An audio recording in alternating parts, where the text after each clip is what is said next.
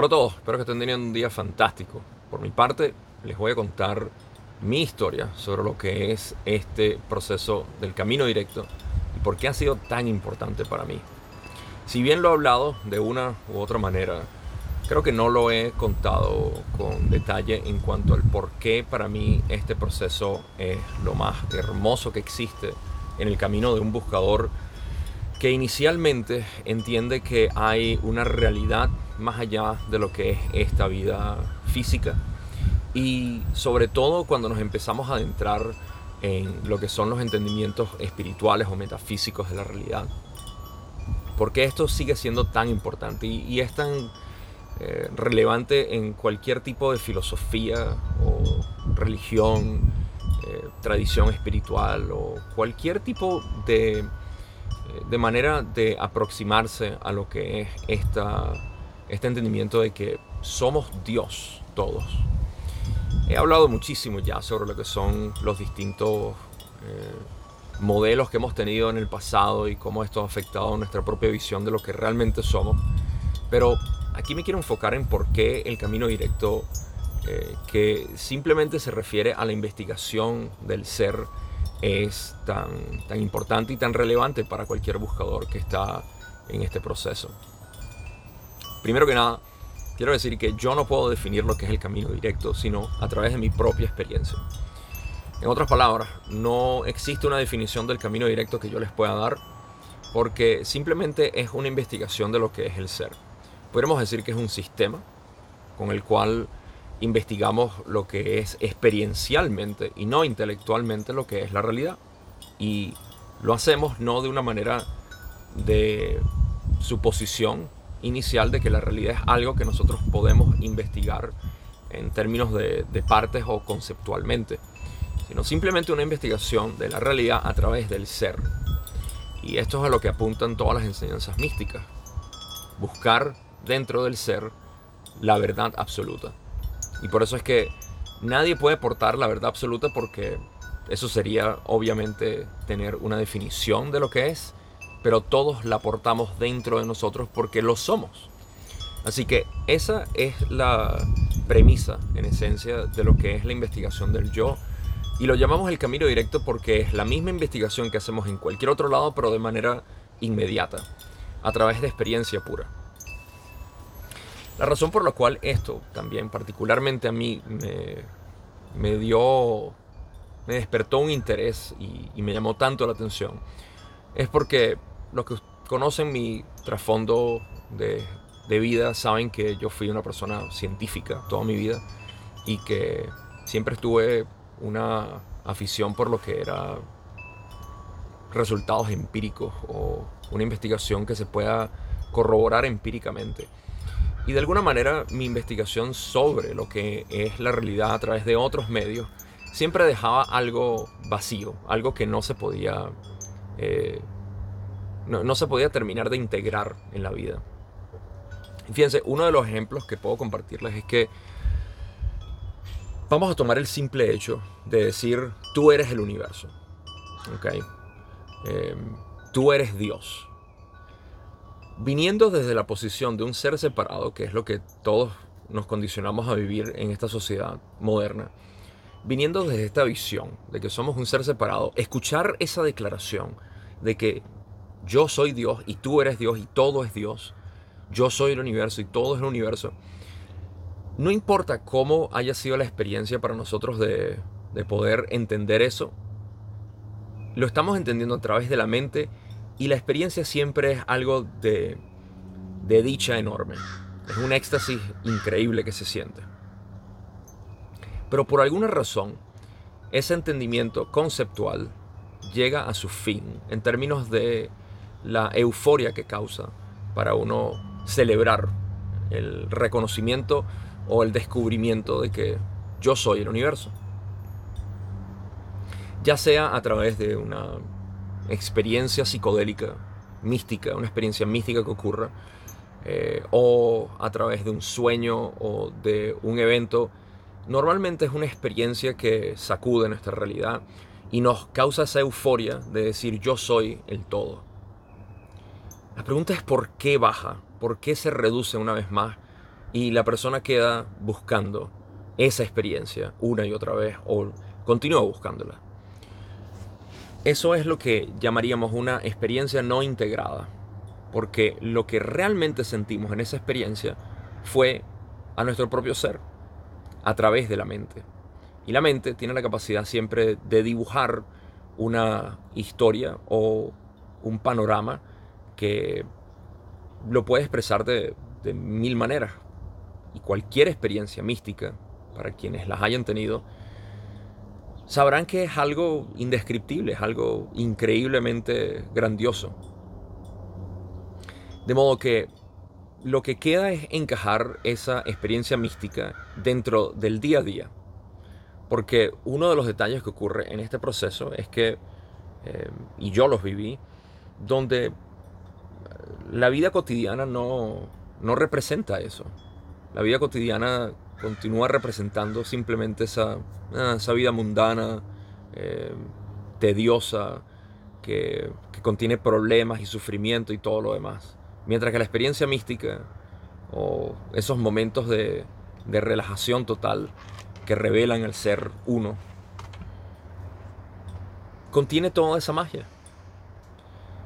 Y para mí eso era lo que hacía falta, de alguna manera, en, mi práctica, en mi entendimiento, en mi vida como tal. Porque esto no, tampoco es una práctica, es un simple reconocimiento constante de lo que eres. Provee esa magia. Esa es la belleza de este camino. Que provee esa magia que no es a través de la mente que se vive. Aunque pudiéramos siempre, siempre estamos utilizando la mente para poder idealizar, para poder dibujar lo que estamos viviendo, sino que se vive desde ese punto del ser, que no requiere una explicación, no, no tiene requisitos previos de memorias o de proyecciones futuras, simplemente del ser. Y por eso es que lo equiparamos mucho con la sensación de un niño. Cada uno de nosotros cuando fuimos niños teníamos esa sensación de grandeza, de que todo, todo era fantástico, todo era eh, increíble. Pero ahora con la mentalidad de un adulto, donde entendemos lo que es el proceso mental, conceptual, pero nos hace falta ese pedazo, nos hace falta esa parte donde podemos vivir literalmente desde el ser. Y eso es lo que de una u otra manera cualquier camino espiritual está buscando hacer, no importa el que sea. Como ya expliqué en otro video, eh, sea un camino progresivo o directo como este, lo que estamos es buscando regresar a esa sensación. Y para mí, que los caminos progresivos no, no eran, digamos, una disponibilidad, porque eh, los caminos progresivos requieren de un maestro que eh, tenga conocimiento amplio sobre esto. Normalmente no los conseguimos eh, a menudo y requiere también mucha disciplina, mucha práctica y mucho mucho empeño. Algo que nosotros no tenemos a disponibilidad, al menos no la, la sociedad moderna. El camino directo, que ya lo he explicado en otros videos, fue lo que llegó a mí y simplemente me dio las herramientas para yo poder corroborar esa afirmación. Porque a mí no me bastaba con saber intelectualmente que yo soy el universo. Ok, sí. Y he tenido algunas experiencias psicodélicas, místicas, que me han dado esa eh, sensación. ¿Ok? Pero ¿por qué no la puedo vivir a diario? ¿Por qué no la puedo vivir si estoy sentado aquí viendo a una hoja seca? O a Oliver acostado al lado de mí, o las nubes, o simplemente hablando con alguien, grabando un video. ¿Por qué no lo puedo sentir a todo momento? ¿Por qué existe en una experiencia exclusiva, llamada mística? Pero también porque muchos místicos lo hablan como que es la parte eh, mundana de la vida. Cualquier elemento de, tu experiencia contiene todo, todo este misticismo, toda esta belleza. Y eso yo no lo podía encajar. ¿Por qué? Porque lo estaba buscando de manera intelectual. Así que, ¿qué es lo que hace el camino directo? Ahorita lo voy a explicar.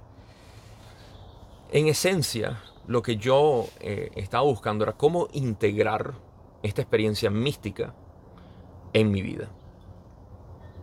Ahora, aquí está la diferencia esa experiencia mística que nosotros hemos tenido, que nos ha revelado de alguna manera que sí, en esa experiencia pude vivir y sentir la unidad del todo, pero aquí no la puedo vivir.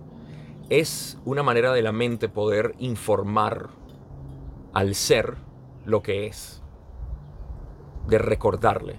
Es una manera que la mente eh, puede idealizar lo que es la realidad de una manera increíble, fantástica, enorme, de éxtasis, llena de éxtasis. Pero resulta que hay una diferencia en cuanto a uno empieza a vivir esta sensación mística que a veces nos confunde. Y yo recuerdo en algún momento de mi camino que algunas personas decían, em, es una sensación orgásmica constante.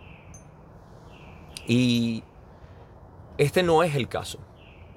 Ningún místico ha reportado esto en ninguna de las investigaciones, cuando leemos a las personas más renombradas, conocidas como los grandes místicos del pasado, han hablado de que esto es una sensación extática, sino más bien de ecuanimidad, que la sensación mística es realmente eh, una sensación de tranquilidad, de paz, de amor incondicional.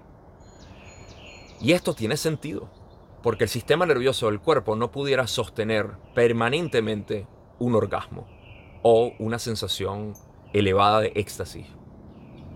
Eso sería demasiado para el sistema nervioso y causaría un colapso del ser. Por eso es que estas experiencias místicas tienden a ser de súbito, de momento. Es una exaltación del sistema nervioso increíble para sentir la energía del todo por un momento. Pero no es posible mantenerlo constantemente. La única respuesta es que la experiencia de del místico en realidad es algo sostenible que podemos equiparar con paz. O mejor dicho, como a mí me gusta decirle, armonía. Armonía, cuando tu ser está en armonía, nada de lo que está alrededor puede afectarle.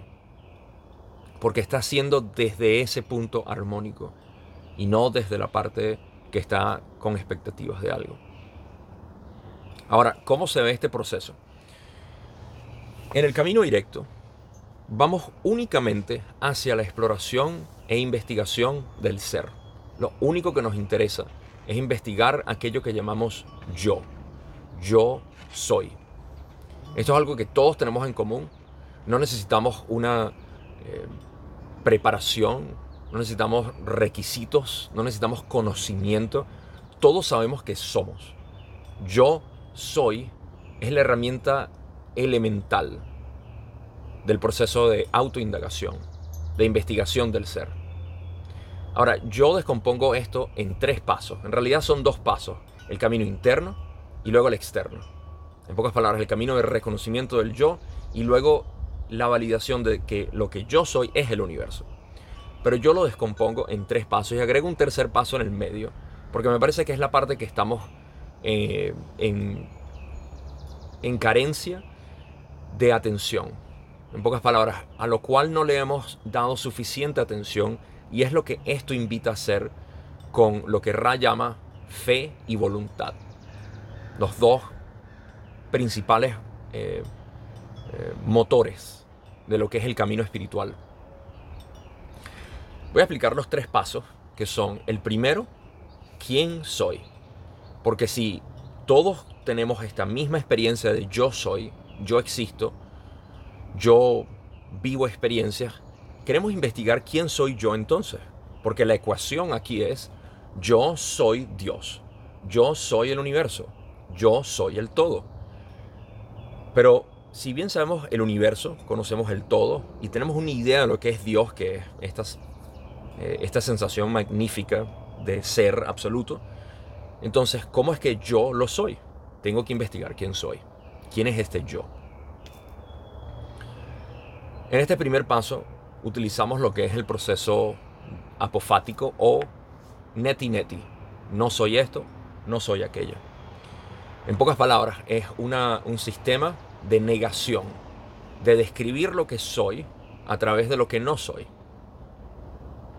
Esto también ha conocido como la vía negativa. Y como lo que yo soy, lo únicamente lo puedo conjeturar en pensamientos, y lo que es mis sensaciones corporales, tengo que explorar lo que yo creo que soy, porque inicialmente pienso que soy un cuerpo y una mente. Al explorar esto en el no soy, te vas dando cuenta de que lo que tú pensabas que era, en realidad no es más que una sensación o percepción variable. Lo que queda después de este primer paso es lo que es ese segundo paso intermedio que yo incluyo porque me parece lo más importante, que es la esencia del ser. Cuando no hay absolutamente nada, cuando llegamos a ese silencio, a ese vacío, ¿qué queda? Explorar la esencia del ser es lo más fructífero que hay en este proceso del reconocimiento del yo, porque es lo que realmente yo soy esencialmente. Esto es lo que Ra llama contacto con la infinidad inteligente. Luego de explorar suficiente esta sensación, la esencia de mi ser, y aquí es donde eh, surgen algunos de los temores que he escuchado de si yo me adentro en esto, Gabo, arriesgo perderme y no querer hacer nada, por quedarme en ese éxtasis absoluto, babeándome en trance. Eh, es un temor que se entiende a través de lo que es el ser separado. El ser separado es lo único que genera temores y su temor siempre es su disolución, su pérdida. Perderse o eliminarse, dejar de hacer lo que hace. Recuerden, el ser separado es actividad, está asociado con actividad y obviamente cualquier proceso que elimine la actividad genera un temor de una u otra manera. Así que este temor se entiende y está fundado en lo que es el ser separado. Pero una vez que tenemos el valor de em, apaciguar un poco al ser separado y permitirle simplemente que, que espere, porque el ser separado va a volver. en este proceso no estamos eliminando el ego eh, de sopetón, como diríamos. Lo estamos, le estamos permitiendo ser lo que es, lo que piensa ser. Pero regresamos a esa esencia de lo que es el yo. El tercer paso entonces es, una vez que yo descubro cuál es mi esencia, volver a la realidad y ver cuáles son sus implicaciones. ¿Cuál es la implicación de yo haber descubierto que soy esto? Que lo que yo soy en esencia es esto. Y las implicaciones son potencialmente infinitas porque cada uno de nosotros somos esencialmente particulares, somos únicos. Nuestra expresión, la manifestación de cada uno de nosotros es única. De modo que lo que el tercer paso hace es lo que yo llamo el colapso de la dualidad. Recordar en esencia que nunca, nunca hubo dos, nunca hubo separación, nunca hubo un sujeto y un objeto todo esto lo estamos haciendo no de manera intelectual, sino experiencial, a través de algo que podemos vivir y reconocer, porque es lo que nosotros somos, no algo que estamos inventando, que necesitamos recordar a todo momento para poder vivirlo, es lo que realmente somos. Y pueden ver por qué este disfrute es tan grande, porque es una relajación total de lo que es el ser separado.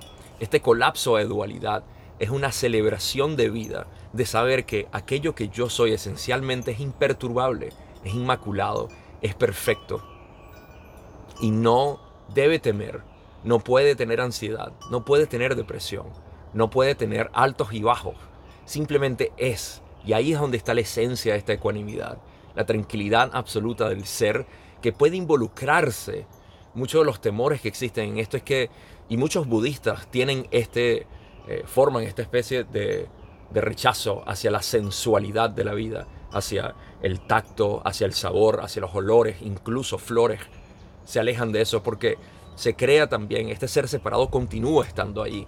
La esencia de esto en realidad es poder vivir al máximo tu vida, sabiendo lo que eres. Y ese es el tercer paso que a algunas personas le cuesta dar, porque es integrarse y decir, de verdad todo es divino, todo es sagrado, todo es perfecto. Sí lo es. Pero lo importante es que tú lo puedas vivir, no que lo puedas conceptualizar. Porque en la conceptualización es que existe esa experiencia eh, extática de la experiencia mística. Sin la conceptualización, lo que hay es la experiencia pura del ser. Y en esa experiencia pura del ser, en ese segundo paso que exploramos constantemente en este ciclo, porque lo que se forma con el camino directo es un ciclo repetitivo de reconocimiento de qué es lo que soy, para permanecer en esta paz. Esta paz luego se revela como la alegría constante, la dicha mística del ser natural que todos tenemos. No tenemos que, eh, no tenemos que cultivarla ni siquiera. Pudiéramos hablar desde el punto de vista de la mente se cultiva, pero en realidad ya es. No hay que eh, crecerla, no hay que mejorarla, no hay que hacerle nada. Este es el punto desde el cual todo nace, desde el cual todo muere y desde donde todo, absolutamente todo, lo que hemos investigado metafísicamente, espiritual, filosóficamente, todo nace de aquí. Y esto es una de las tantas implicaciones que tiene que podemos explorar. Es regresar a nuestros estudios, es regresar a nuestra vida y poder saborear lo que sea nuestra vida particular, nuestras propias inclinaciones, deseos, todo. Esto es desear desde la abundancia, como he hablado anteriormente. Todo encaja dentro de lo que es vivir desde el ser. Porque el ser es la única verdad absoluta que existe. Y aunque no se puede intelectualizar, todos la estamos viviendo, solamente que la ignoramos a favor del ser separado, el cual es una actividad mental cuyo, cuya identificación depende del ser, en esencia, aquí es donde podemos ver incluso la parábola de que existe ah, el, demiurgo que está eh, robando nuestra atención. El demiurgo es el ser separado. El diablo, Satanás, todo esto, Lucifer, todo esto son simplemente eh, descripciones poéticas, mitológicas, bellísimas por supuesto, pero que describen lo que es esta sensación que me roba la identidad. A mí, que soy el, ser absoluto. No yo como Gabriel, que contiene una historia venezolano, eh, hombre, tiene barba, que tiene cabellos negros. toda esta descripción no se refiere a esto, es el simple ser.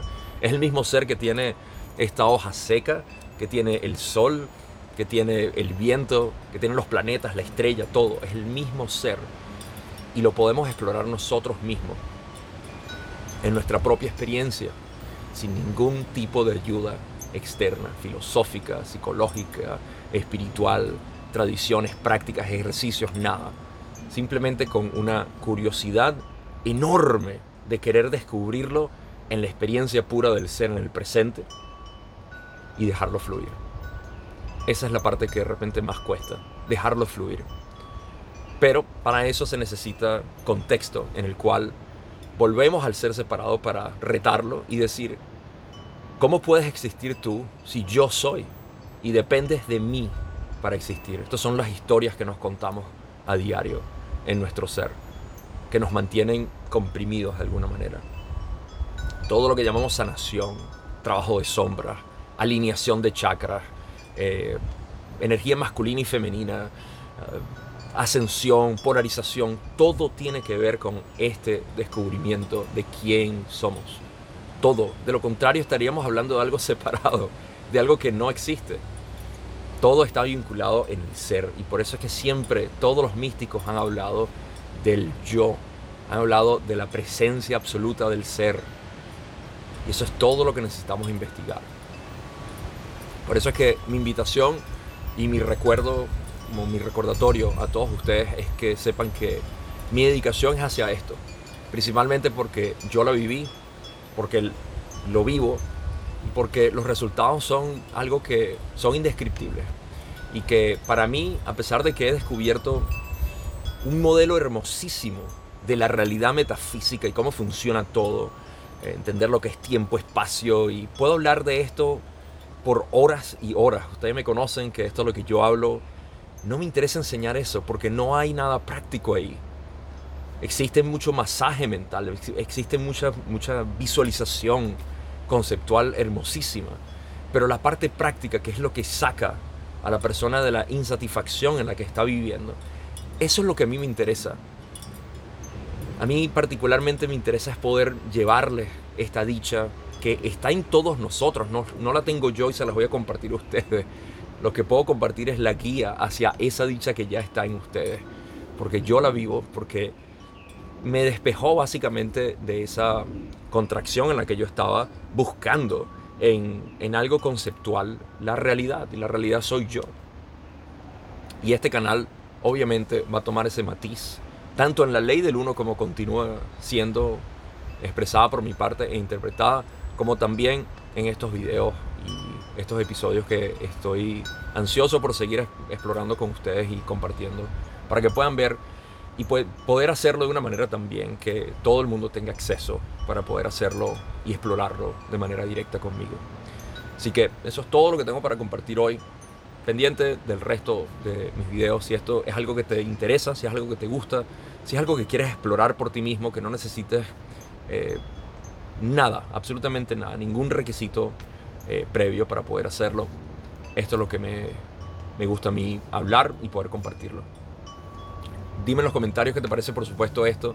Eh, me gustaría saber si esto es algo que te ha llamado la atención, si también has estado confundido o confundido durante este proceso y si esto es algo que estás buscando, si esto es algo que resuena contigo, lo que Ra llama conocerte como el creador, saber quién eres. Conócete, acéptate, conviértete en el creador. ¿Qué significa eso para ti? ¿Esto es más o menos lo que estás buscando? Déjamelo saber en los comentarios. Gracias de nuevo, pendiente y nos vemos en el próximo video.